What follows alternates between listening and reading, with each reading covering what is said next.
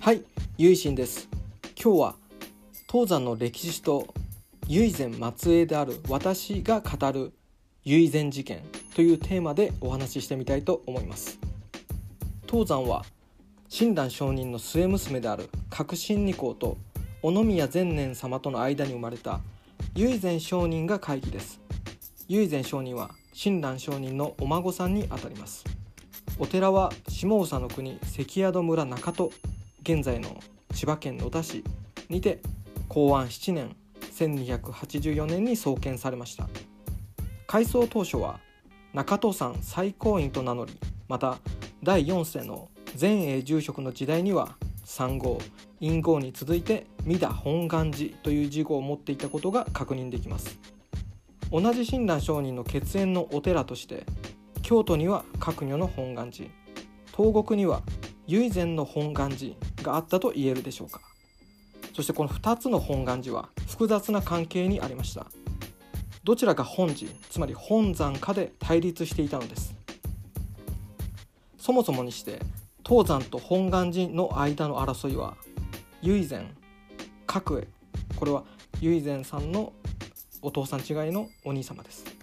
そして覚如これは、え、角栄さんの息子さんです。といった親鸞上人の子孫たちによるお家騒動に端を発しました。お家騒動とはつまり親鸞上人の墓所である大谷平等これが後の本願寺です。その管理職留守式をめぐる対立であり時代が下るとともにそれは唯前の本願寺と覚如の本願寺どちらが本山であるかという宗教的な争いへと発展してきました。ここでいう本山とは宗教教団の本部という意味合いではなく親鸞上人を継承する血統程度の意味合いかと思います。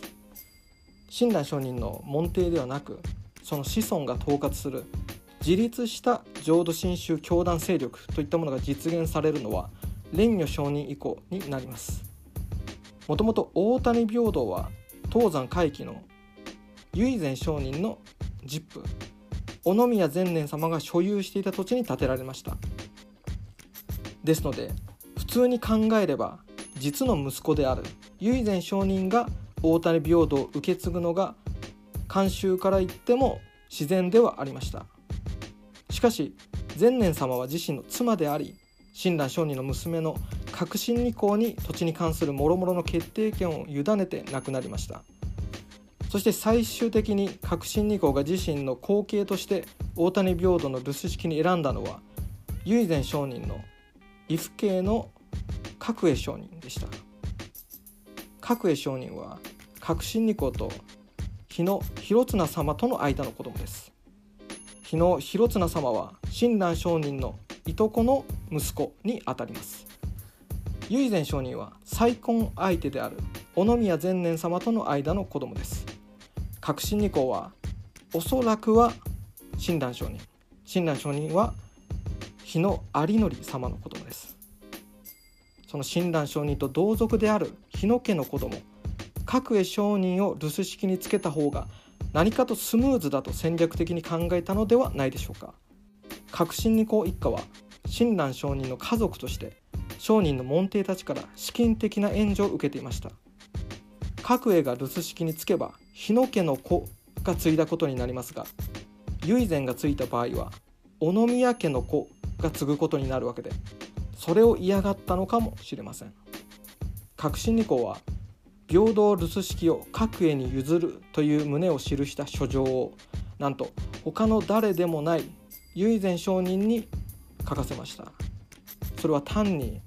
平等留守式の地位という概念的なものだけではなく父の忘れがたみである土地そのものを完全に失うこと小宮家の財産を事実上日野家に渡すことを唯前上人に認めるよう迫ることでした。革新二皇にも考えがあったのでしょうがそれにしてもやり方があまりにも残酷だと感じざるを得ません。体力の低下等によって書状の代筆を頼んだのだとしたら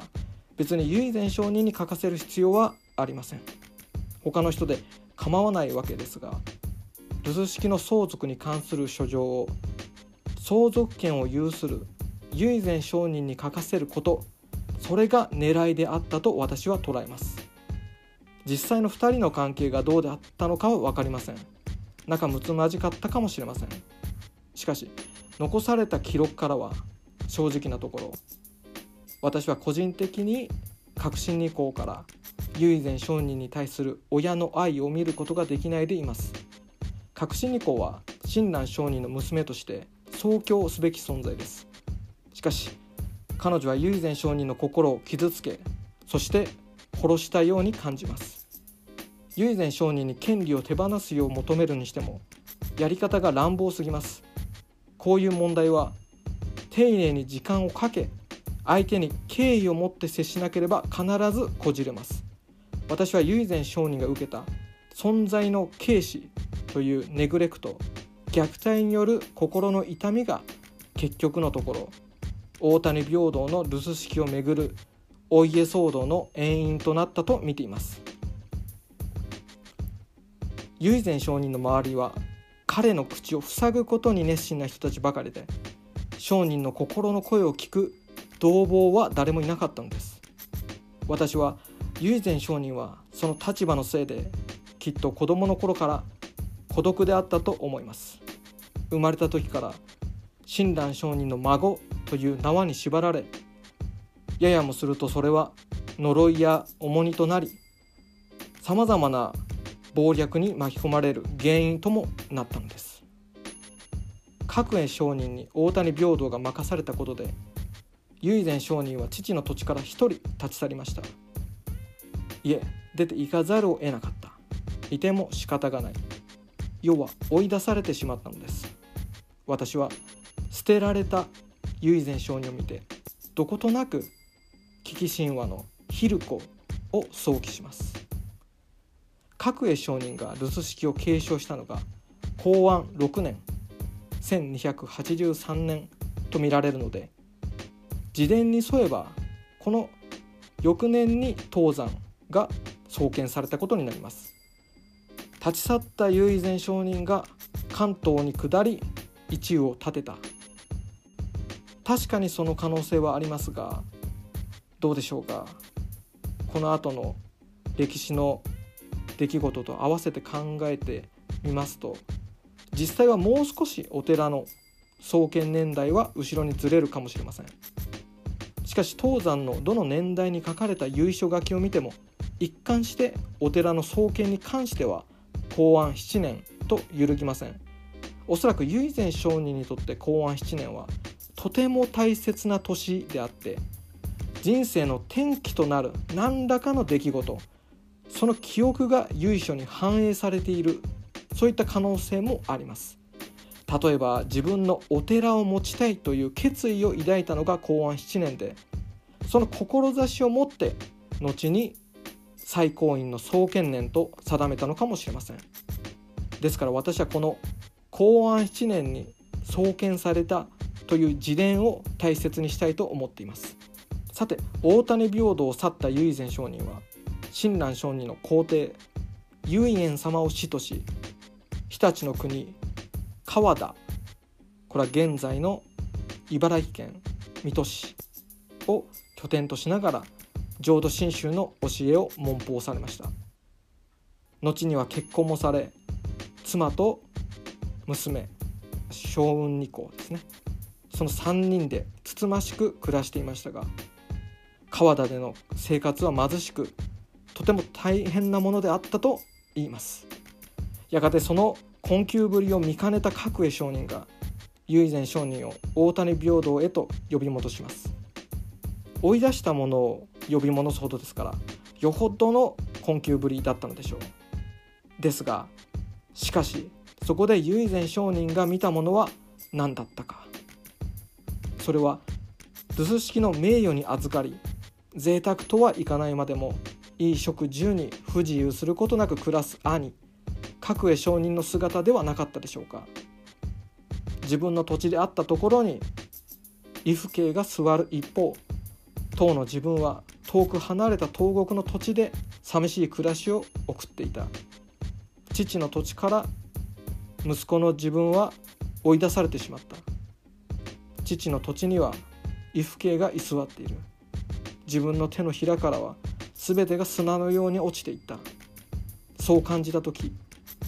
唯前上人の中で何かの糸が切れたのではないでしょうか。唯前上人はこの時自分こそが留守式。いえ親鸞上人の継承者に足ると訴え大谷平等。いえ父の土地を強く求めました。こうして小宮家の唯前上人これが後の中戸家と日野家の角栄上人その息子の角如上人これが後の大谷家。との間に大谷平等の留守式をめぐる争いの火蓋が切られました。これが本願寺市でいうところの唯前事件です。そして唯前側の立場から見れば角栄事件です。見る立場によって言い方見え方捉え方が異なるということです。誰かの正義は誰かを悪者にする。ということでしょう。でも実は唯前上人はただ母と兄から父の土地を取り戻したかった。母と兄に横領された父の形見を返してほしかった。それだけだったのではないかと私は思っています。唯前商人を突き動かした感情は寂しさだった気がしてなりません。家族の間に愛があれば争いは起きなかったと感じます。革新二校は大谷平等という箱の管理や平等への参拝を通して生活資金を援助してくれる親鸞上人の門弟たちとの関係の方ばかりに目を向け家族には背を向けていたとしか思いません。本当に大切なものは何かを見誤っていたのではないでしょうか。家族は道具ではないでしょう。話は少しそれますが昭和16年1941年に亡くなった博物学者の南方熊楠は自身が洋服を好まない理由として最初のボタンを掛け違えれば最後までうまくいかないことを挙げているらしいのですが唯前上人と革新二項はまさにこのボタンのように掛け違ったままの関係だったように私には見えてしまうのです。唯前上人は優しい人だった。だから傷ついた。ずっとその痛みを一人で我慢していた。泣くこともしなかった。でもついに押し殺していた感情が溢れた。私はそのように思います。唯善という法名は唯は師匠である唯円様から。そして善は祖父である親鸞上人の別名の善心から取っているのではないかと思います。もしかしたら父である善念様の響きも重ねているのかもしれません。法名は一般的には死から授かるものですからおそらく遊園様からいただいたと思いますがそこには母である革新二項の名からは字は取られていないようです。兄である角栄上人には角の字が見えます。絵は革新二項の母である。絵心二項を連想させます。唯前上人にとって目指したい姿は誰であったか。そのことを私たちは法名から考えることができるでしょう。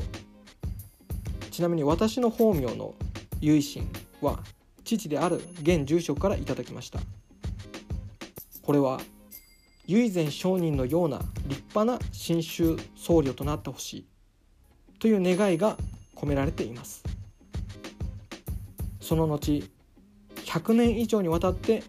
唯前の子孫と各へ各女の子孫の意地の張り合いは続きました。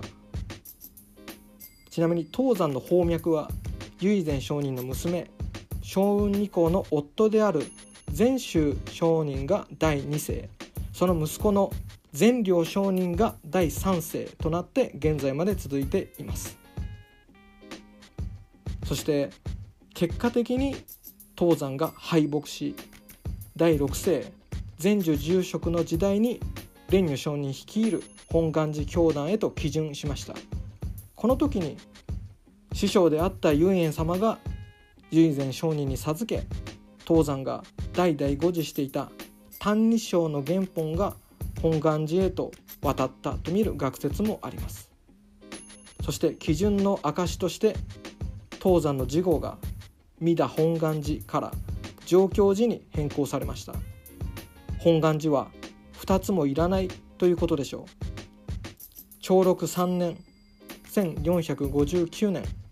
8月12日のことでした。上京寺とは常に我らが本願寺を敬う寺となれという意味です。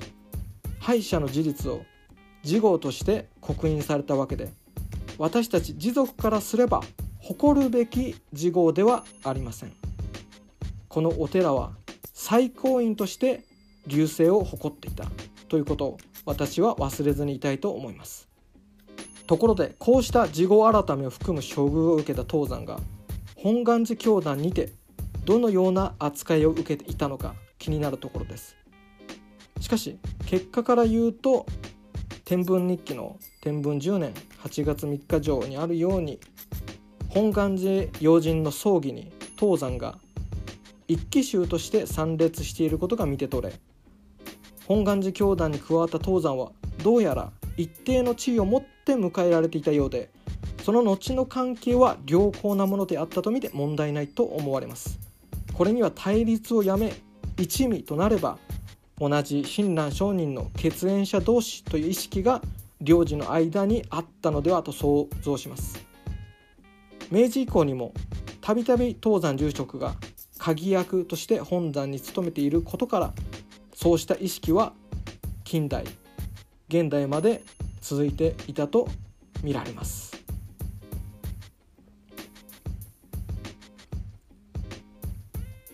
仏教用語で不可思議という言葉があります。人間の理性では思議できない。考えることができない。そういったものを指します。上教寺はまさしくそのような不可思議の意図によって引っ張られ導かれ歴史を歩んできたと私はそう感じています。そもそも唯前上人が大谷平等の留守式になっていれば最高院も存在せずまた私も生まれていなかったでしょう。最高院が存在し私がこの世界に存在しているということは遡れば全て唯前上人の逆境にたどり着きます。正解も不正解もなく世界は演技し続けているのです。そして不可思議の意図は現在に至っても結ばれ続け今こうして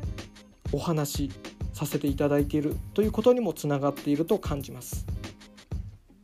考は旅をしそして思考は吐き出すことで形となります。皆様と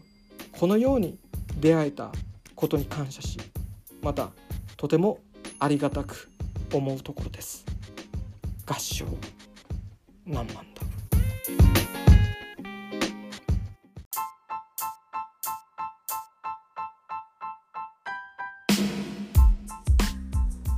東山は親鸞上人のお孫さん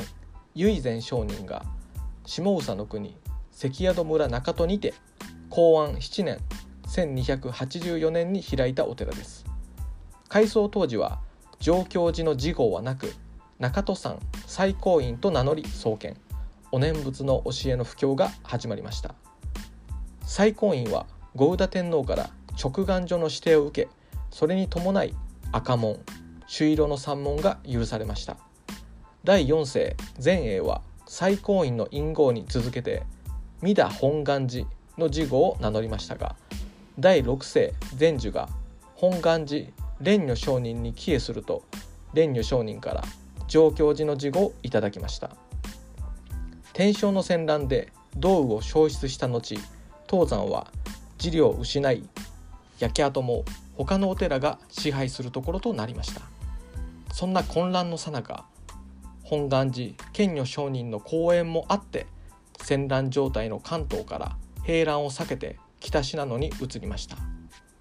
石山合戦の際には兵糧米20票を送るなど上京寺は本願寺を直接的に支援したことも天正5年1577年付の資料から伺い知ることができます。そして慶長の初め頃越後の国に入り漢文6年1666年に現在地の越後高田寺町に招請されました。延宝7年1679年には鬼西からお東へと転派し親鸞上人ゆかりのお寺血縁のお寺として現在に至っています。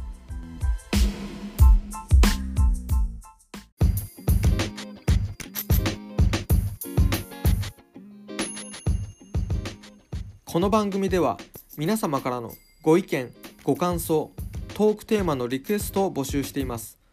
宛先は概要欄にある僕の Twitter アカウントまでリプライや DM でお待ちしております。